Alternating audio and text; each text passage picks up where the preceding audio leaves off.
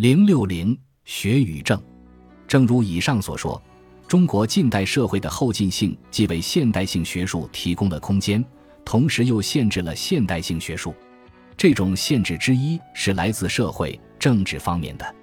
这里的社会和政治当然不是指社会学和政治学意义上的社会和政治，因为如果这样，他们也是学术的一部分。对现代中国学术构成严重限制的社会政治，是从现实社会政治来要求知识阶层和学术。这绝不是知识阶层和学术是否与社会政治发生关系的问题，关系总是有的。问题是限度和发生关系的方式。知识阶层对不合理的现实社会政治保持监督和批评，即所谓的议政。是知识阶层社会良知和社会关怀的一种体现。不少现代中国知识分子都是程度不同的议政者，还有一部分知识分子是参政型的，而且在参政和学术之间摇摆不定。知识分子是否应该参政，这是一个他们讨论过的与他们直接相关的问题之一。金岳霖反对知识分子参政，因为参政容易失去知识阶层的独立性。他的推论是，为了政治理想而参政，首先就要获得政治权力这一手段。获得政治权力这一手段在现实政治中并不容易，时间一久，手段就变成了目的。当获得政治权力之际，政治理想也许早就被遗忘了。再者，知识分子一旦进入现实政治之网中，为了做事就需要保住权力，结果久而久之，保持权力又成为首务。实现政治理想所需要的独立性，慢慢就被权力腐蚀了。金岳霖坚持认为，知识分子如果要对政治进行有效的监督和批评，并使之得到改进，首先要做的就是确立和保持其独立性。具体条件有：一是有比较独立的经济来源；二是不以做官为职业；三是不以发财为目的；四是建立一个以志同道合为基础的独立的环境。没有必要反对知识分子参政，只是知识分子一旦选择了从事政治的职业，他实际上就等于放弃了从事学术职业及其对学术的追求。一个知识分子很难同时追求政治和学术两种理想，而又都能取得真正的成就。现代中国一些知识分子一直在议政、参政和学术之间犹豫徘徊。以胡适为例。一九一七年，刚从美国回来的他发誓二十年不谈政治，但到了不足五年的一九二一年，他就提倡好政府主义，拉开了谈论政治的序幕。对此，他做出的解释是：“我等候了两年零八个月，实在忍不住了。我现在出来谈政治，虽是国内的腐败政治激出来的，其实大部分是这几年的高谈主义而不研究问题的新舆论界把我激出来的。”于是，胡适开始议政而不参政。我所希望的，只是一点思想言论自由，使我们能够公开的替国家思想，替人民说说话。我对于政治的兴趣不过如此而已。我从来不想参加实际的政治，这亦非比驳实际政治，只是人各有能有不能。我自有我自己的工作，为己为人都比较有益，故不愿抛弃了我自己的工作来干实际的政治。胡适曾以无能力、保持独立和说公平化的理由拒绝过实际的政治，但这一承诺他亦并未坚持。他从议政又走向了参政，并且在政治和学术之间左右摇摆。政治中的他留恋着学术，学术中的他又想着政治，这是何故呢？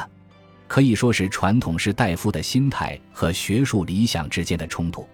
胡适是受过现代学术训练并肯定现代学术价值的人，他希望在学术领域中获得成就，但传统的士大夫心理又使他看重参与政治的重要性。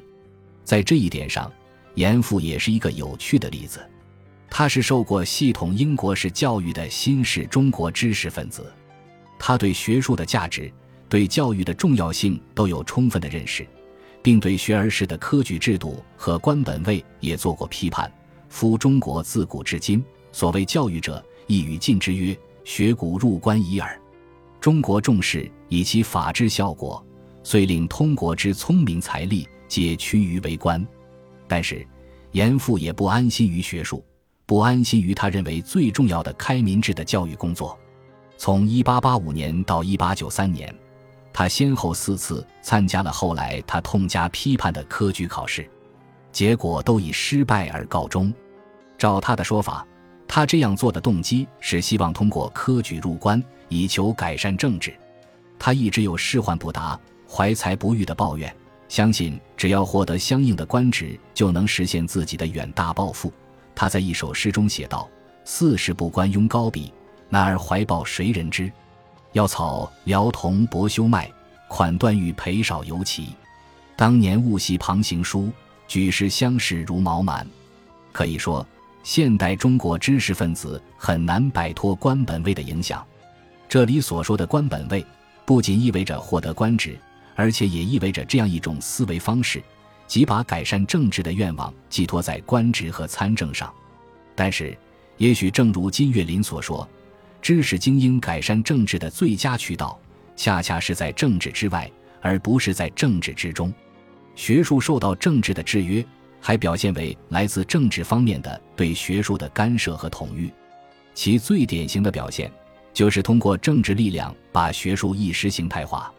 在二十世纪五十年代以前，国民党为了控制大学和学术，在大学中设立训导处，开设训育课程，如三民主义和党义，建立政治组织，如区党部、三青团等，并要求担任行政职务的教授加入国民党。这是通过教育部的一套固定规章制度来进行的。这种以党治校、把教育党化的做法。受到了一些大学不同方式的反对和抵制，如西南联大教务会议曾对教育部控制大学课程设置的训令提出异议，但基本上没有什么效果。五十年代后，在相当一段不正常的时期，政治意识形态的符号和语言充斥在学术之中，在此已经基本分不清什么是学术，什么是意识形态。学术被政治化、被意识形态化的过程。经过反右倾斗争，到文革时期达到顶点，结果是知识分子被非知识分子化，学术被非学术化，知识分子的学术良知、真诚、独立和规范受到了严重的摧残。在改革开放新时期中，政治上的宽松为知识分子提供了恢复学术活力的空间，知识分子也开始反省学术良知的不幸丧失。巴金和冯友兰是其中的两位。巴金要求说真话，冯友兰要求修辞立其成，实际上都不过是要求保持学术自律和尊严的一个最基本条件。